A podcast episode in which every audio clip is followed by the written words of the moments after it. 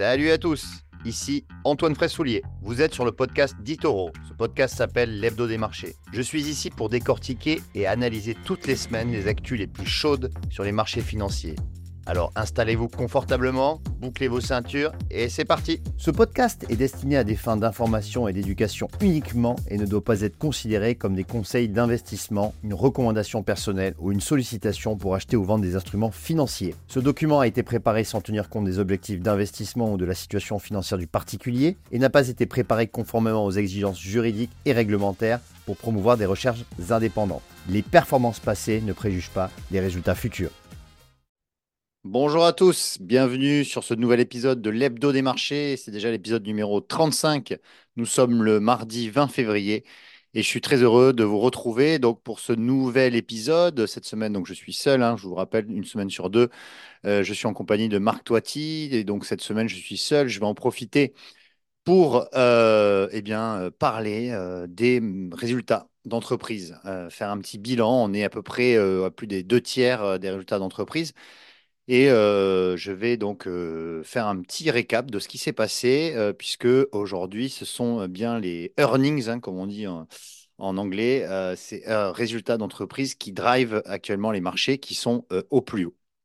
Et aujourd'hui, je ferai un focus sur le secteur aéronautique, puisque ce secteur présente un intérêt, à mon sens, assez important. Il a délivré à travers Airbus et Safran et donc, euh, je reviendrai sur euh, ces deux résultats euh, de ces deux boîtes qui sont une des plus grosses boîtes hein, françaises hein, du CAC 40. Et donc, je, reviendrai sur ces résultats qui, à mon sens, sont intéressants.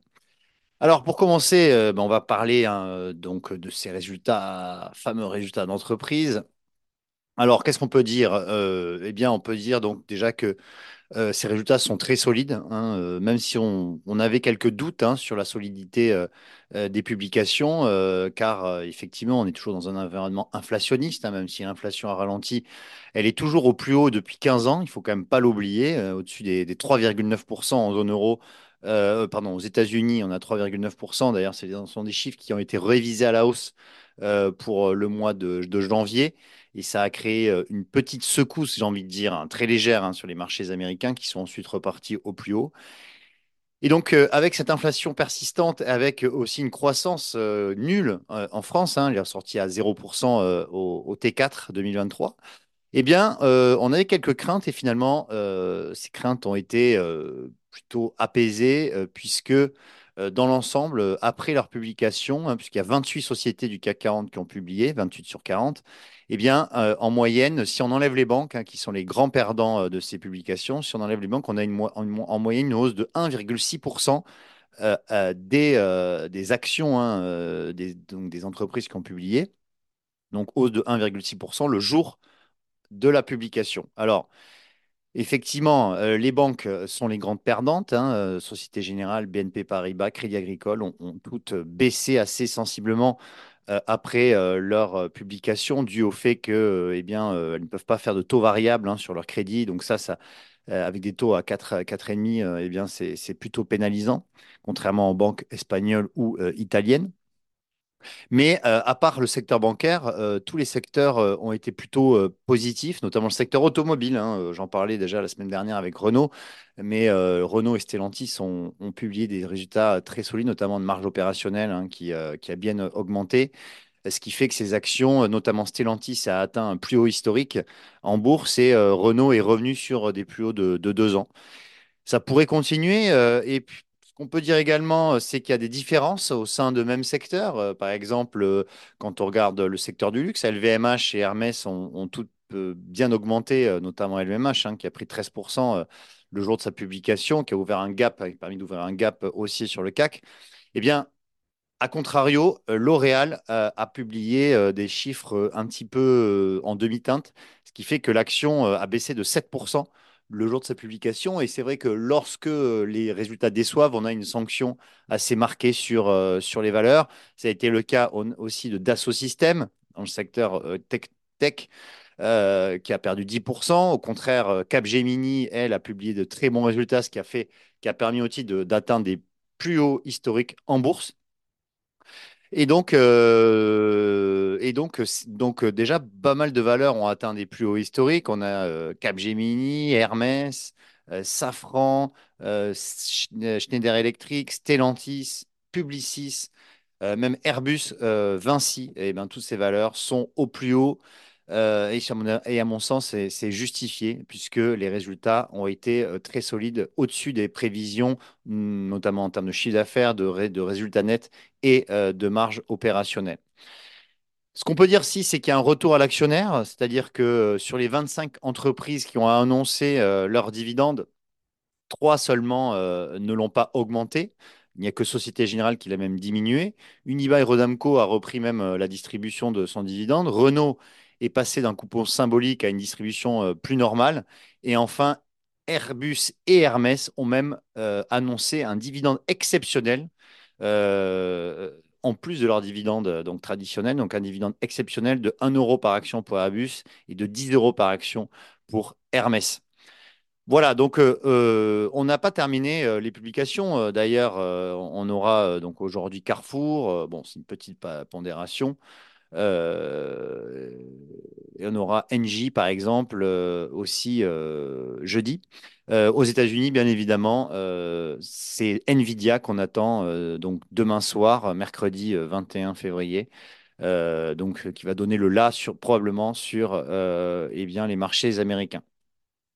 Alors, comme je vous le disais en introduction, euh, j'en vais parler euh, donc de deux sociétés, euh, deux entreprises, les deux plus grosses entreprises aéronautiques que sont Safran. Donc, Safran, pour ceux qui ne connaissent pas, c'est un équipementier aéronautique, c'est-à-dire qu'elle fournit, qu'elle produit, hein, qu'elle fabrique des moteurs d'avion. Euh, mais pas que, elle fait aussi des équipements comme par exemple des trains d'atterrissage, des turbines, des nacelles ou des câblages. Et euh, Safran donc a publié euh, des résultats euh, assez impressionnants puisque on a donc un, chiffre d'affaires qui ressort en forte hausse au-dessus des attentes, aussi un résultat opérationnel qui ressort en forte hausse.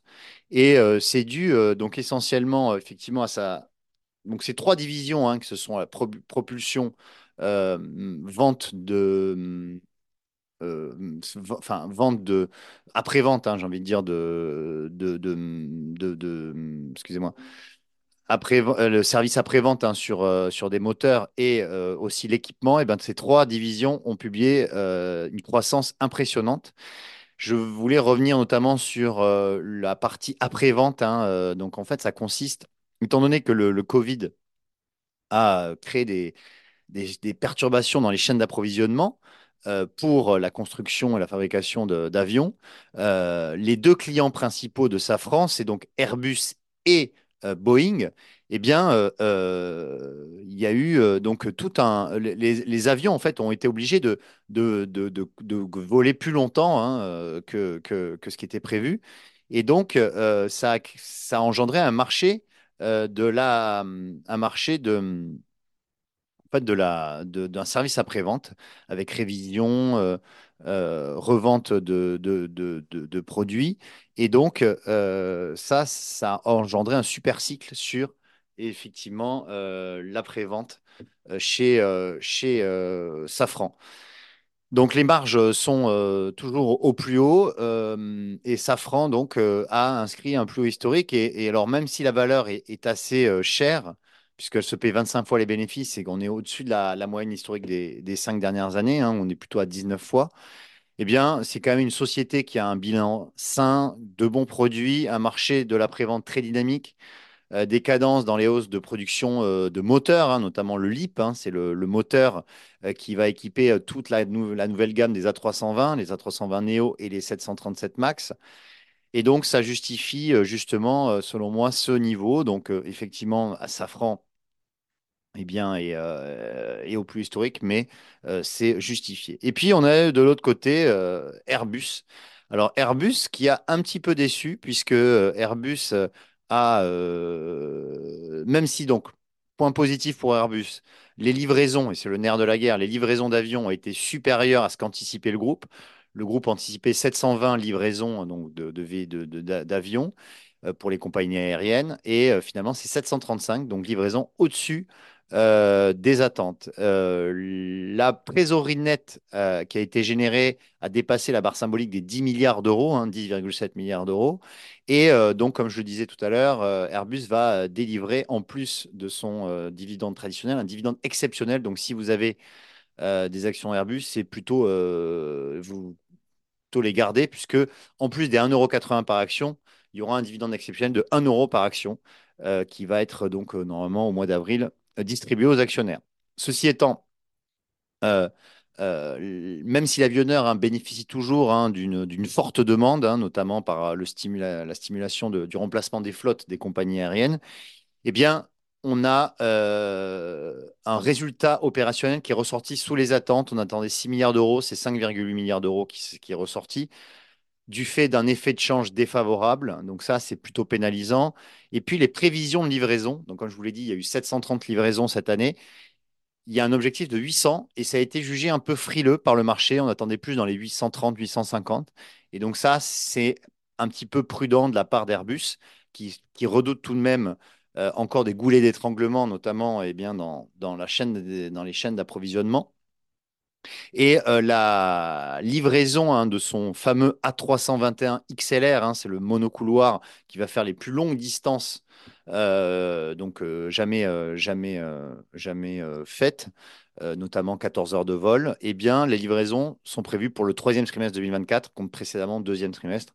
Ça, c'est un petit peu aussi, ça a déçu un petit peu les investisseurs qui ont qui sont un peu allégés sur le, titre Airbus, hein, qui était au plus haut, aux alentours des 150 euros, donc qui a, qui a qui a corrigé de 3% euh, depuis les plus hauts, mais rien de, bien méchant. À, mon sens, Airbus va toujours profiter eh des déboires, euh, notamment de Boeing, et euh, vous, pourrez monter en cadence dans ses productions et dans ses livraisons d'Airbus. Donc, à mon sens, Safran et Airbus sont quand même deux valeurs qui sont à suivre et qui ont publié de très bons résultats pour 2023.